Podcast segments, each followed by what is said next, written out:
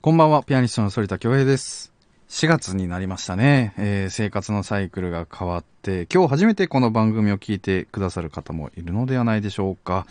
えー音楽にまつわることや、えープライベートなことを話したり、時にはゲストもお招きしております。まあ、敷居はね、本当に、あの、低く設定していて、誰でも聞けれるような、え番組にもなっておりますので、えーぜひ楽しんで聞いていただけたらなと思っております。よろしくお願いします。今日はなんとですね、えー大阪にあります MBS 本社のね、スタジオで収録させていただいております。普段は東京の支社のスタジオなんですけども、やっぱね、雰囲気が違いますね。まあ、こう窓からも観覧車が見えたりするし、あの、チラシとかもお笑い、お笑い芸人さんの、まあ、チラシだったりね、コンテストのものだったり、よくこう目にチラチラ入ったりするので、やっぱりこう、大阪に来た感じがありますね。まあ大阪はあの月1回ぐらいでは来てるんじゃないですかね。それこそコンサートでしたり、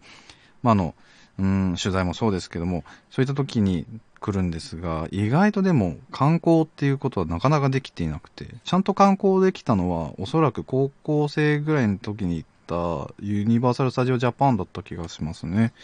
また時間が、うん、できれば、うん、また行ってみたいなと思っております。スタジオは違いますが、いつも通りお送りしようと思います。反田恭平グローウィングソノリティ最後までお付き合いください。Drawing sonority.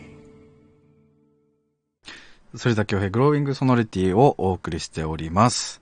えー先週ですね、そして先々週の放送は上昇学園の上昇ホールでの公開収録の模様をお聞きいただきました。初めてのね、お客さんを目の前にしておしゃべりをさせていただいたわけなんですけども、まあ学生のみんなとても温かい目で見てくれて、拍手もね、すげえ頑張ってくれて、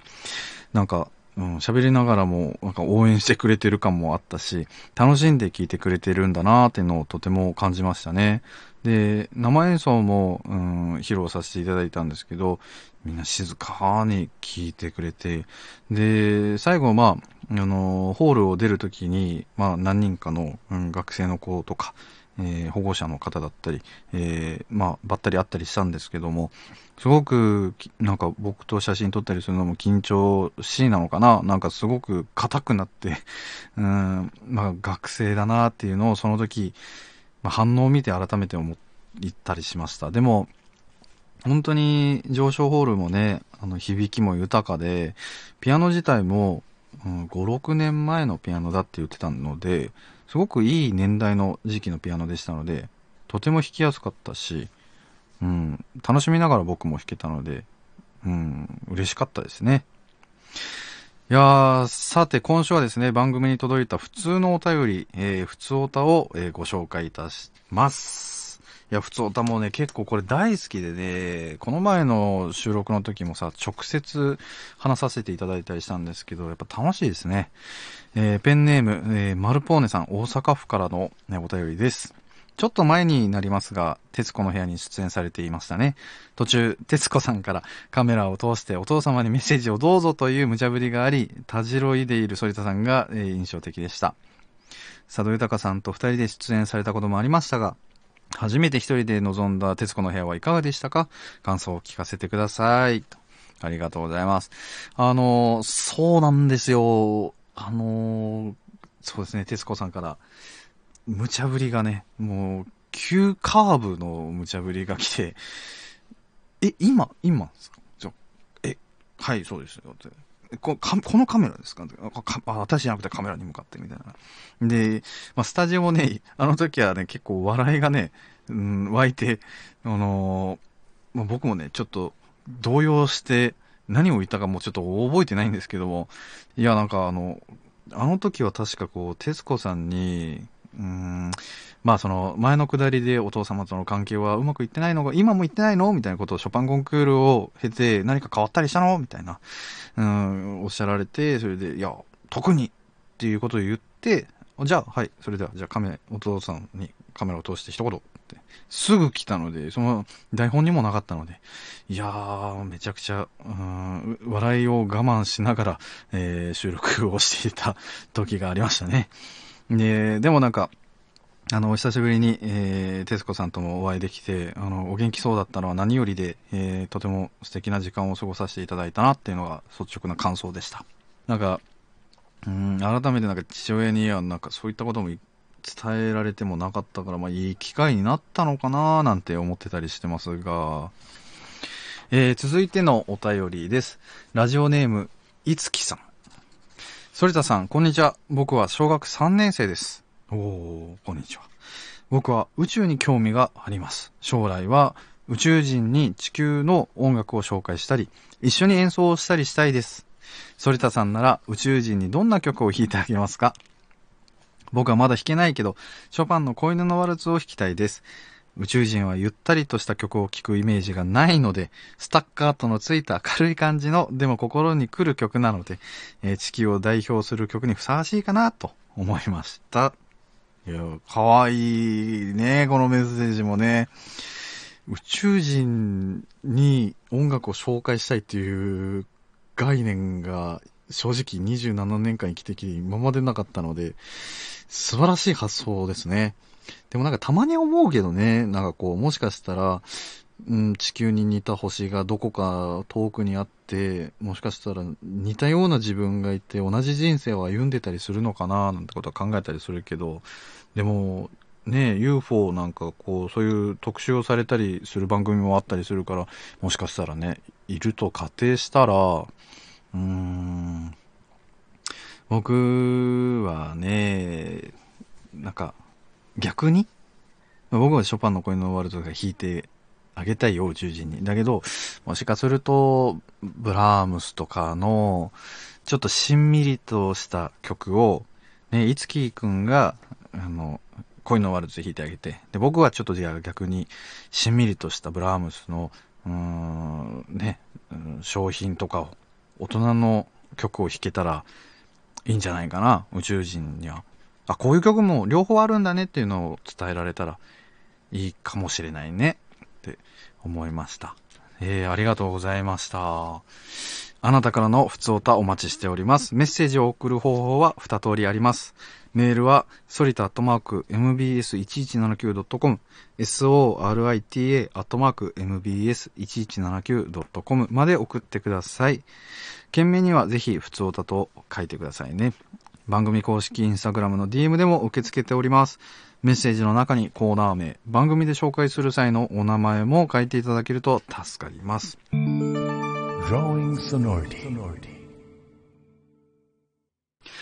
ここからは、反田恭平が自分の楽曲についてお話しする反田ズアーカイブ。今日は、えー、2016年11月にリリースいたしましたラフマニノフピアノ協奏曲第2番パガニーニの主題による教師曲からパガニーニの主題による教師曲第18変奏曲を紹介させてください。えー、パガニーニの主題による教師曲ってね、まあ、どういう意味なんだろうみたいなね、もしかして初めてタイトルを聞く方はそう思われる可能性もあるかと思うんですけども、まあ、ラフマニノフがですね、これ1934年に作曲した全部でね、25部からなる変奏曲、バリエーションなんですね。えー、で、ピアノを、まあ、ソリストとして扱って、プラスでオーケストラと一緒に弾く、まあ、競争曲、コンチェルトみたいなんですけど、これがまたね、競争曲っていうタイトルではないんですよね。これは教師曲という、うん、タイトルがついています。あの、まあ、この教師曲っていうのはラプソディっていうふうによく、えー、日本でもチラシでもよく見たりしますけども、あの、教師曲っていうのは自由なね、形式で書かれている作品という意味で捉えていただいても全然構わないかなと思っております。で、パガニーニって何っていう思われる方ももしかしたらいるかもしれませんが、パガニーニはもともとバイオリニストだったんですよね。で、もう本当に超絶的な技巧をもう持っている素晴らしい才能をがあったプレイヤーでもあり、作曲家でもあった、まあ、スーパースターなんですね。で、そのパガニーニが作った主題、メロディーを元にラフマニノフがまあ感化されて、影響を受けて、ピアノ競争曲のスタイルで、形式で書いたのが、このパガニーニの主題による教師曲なんです。あのー本当にね、この曲は、特にとりわけ第18変奏曲という18番目の、うん、バリエーションなんですけども、これはよく CM だったり、テレビの、まあ、あの、ワンシーンでも、うん、映画とかでも、いろいろなところで使われていたりするんですけど、まあこの曲はコンサートのね、アンコールでも僕は弾いたりしているんですけど、それはアンコールというのもソロバージョン。うん。僕一人でも弾けるバージョンというのも、えーありまして。まあ、決してラフマニノフが書いているっていうわけではないんですけども、自分でちょっとアレンジしてみたりとか。で、ここオーケストラパート、綺麗なメロディーがあるから、ここはピアノもピアノで弾いてみて、まあ、あとは、あの、組み合わせながら、みたいな形でアンコールで弾いたりしてるんですけど、まあ本当にね、これは僕にとっても本当にとても大切な一曲の一つでもあり、で、この、CD に収録されている音源というのは、東京フィルハーモニー交響楽団とアンドレア・バッティストーニという、えーイタリアの出身の指揮者なんですけど、これがライブ録音になっているんですね。で、この時はね、本当にカフェで弾いていて、そのトーフィルの、えー宣伝の部長さんの方がたまたま僕の演奏を聴いてくださっていて、で、絶対いつかコンサート作るからって言われて、で、実現したこのコンサートのライブ録音なんですよ。ですから、なんて言うんですかね、本当に誰がどこで聴いてるのかわかんないなって思っていて、実現して2年後ぐらいに、うん、うん、叶った本番で、で、しかも当時ね、学生だったから、まあ今も学生なんですけど、定期演奏会という、うん、位置づけをよく理解していなかった。で、定期演奏会というのは各オーケストラでも一番年間で、うん、一番大事に重きを置いているコンサートで、無名のね、当時ね、無名で、全然、あの、活動もキャリアもなかった僕に、そう、そういうチャンスを回してくれるっていうのは本当に異例中の異例だったんですよね。で、たまたま、まあ、僕当時、えー所属していたレベルコロン、日本コロンビア、そしてバッティストーニも日本コロンビアだったということで、これもう取っちゃおうみたいな感じで、ノリから生まれた CD でもあります。で、この時使用していたピアノもかなり特殊で、まあ、本当にレジェンド的なピアニストが弾いていた、うんホロビッツが使っていた、えーピアノなんで、ニューヨークスタンウェイなんですけど、これが1912年ぐらいのピアノだったかな、確か。だから普段ならば普通であれば、あの、博物館とか、そういったところに飾られていて、誰も弾かないような、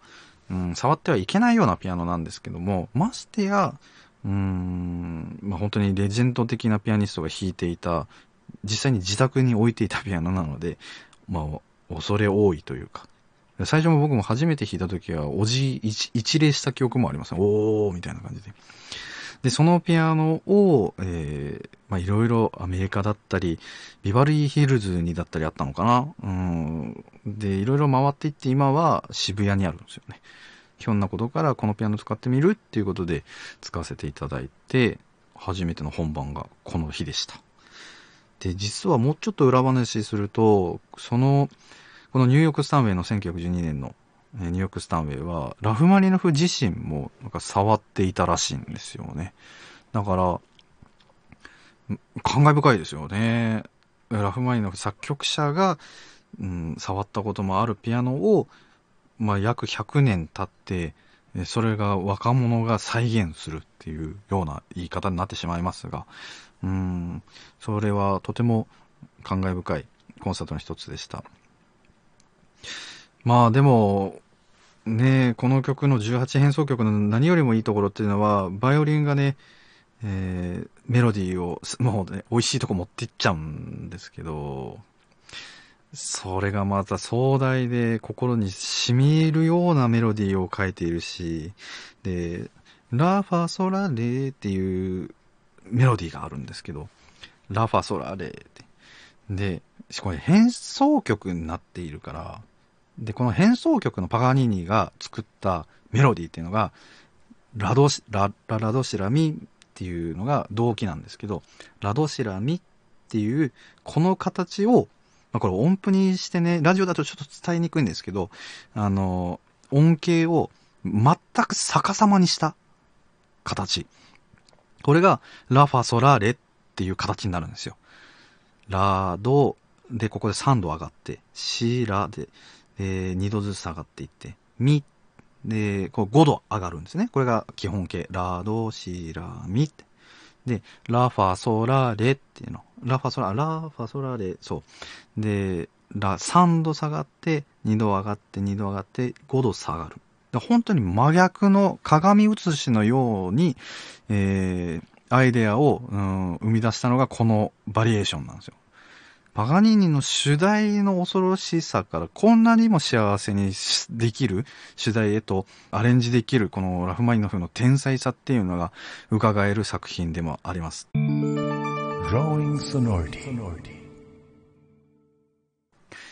さて、あっという間にエンディングのお時間となりました。いや、あの、パガニーニの、あの、教師曲については少しね、僕も熱が入って、でもやっぱりこう、うん、ラフマニノフが題材となった映画。ラフマニノフ RI の調べっていう映画なんですけど、これのエンドロールが教師曲なんですよね。またこれがエンドロールで流れるから、映画館で見てすげえこう、グッて来たのを覚えてたりしますね。いやー、まあぜひね、あの、もしね、レンタルビデオ屋さんでしたり、そういったところで見つける時間がありましたら、ぜひ、ラフマニノフある愛の調べを見て、見てください。そして、えー、番組を聞いての感想やメッセージは、ソリッタアットマーク mbs1179.com、sorita アットマーク mbs1179.com までお願いします。番組の公式インスタグラムの DM でも受け付けております。番組のホームページもぜひチェックしてみてください。ここまでのお相手は、反田恭平でした。また来週お会いしましょう。さようなら。